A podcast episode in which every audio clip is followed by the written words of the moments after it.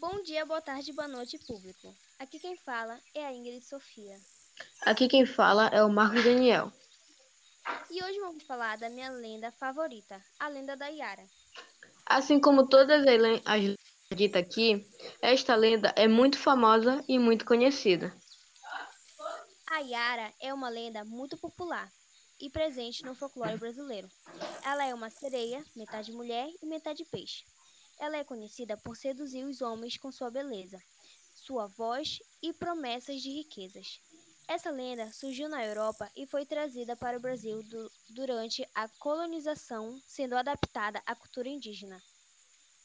Com longos cabelos pretos e olhos castanhos, a, se a sereia Iara emite uma melodia que atrai os homens, os quais ficam rendidos e hipnotizados com seu canto.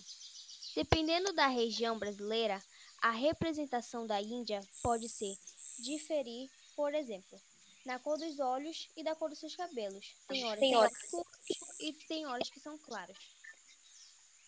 Na lenda indígena, conta que a Yara era filha de um pajé e era bastante famosa por ser uma exima, exima guerreira. As qualidades de Yara despertavam inveja alheia fazendo com que ela fosse de seus irmãos, que se uniram para matá-la.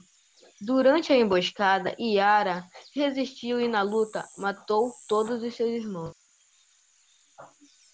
Em seguida, ela fugiu, temendo que seu pai reagisse mal ao que tinha acontecido. O pai dela a encontrou e decidiu castigá-la, lançando-a no local de encontro dos rios Negro. Ela então foi salva pelos peixes, assumindo a sua forma como é conhecida. Metade peixe, metade mulher. No idioma tupi, o termo Iara significa Senhora das Águas. Então, é isso. Nosso podcast vai ficar por aqui. Muito obrigado pela sua atenção. Tchau.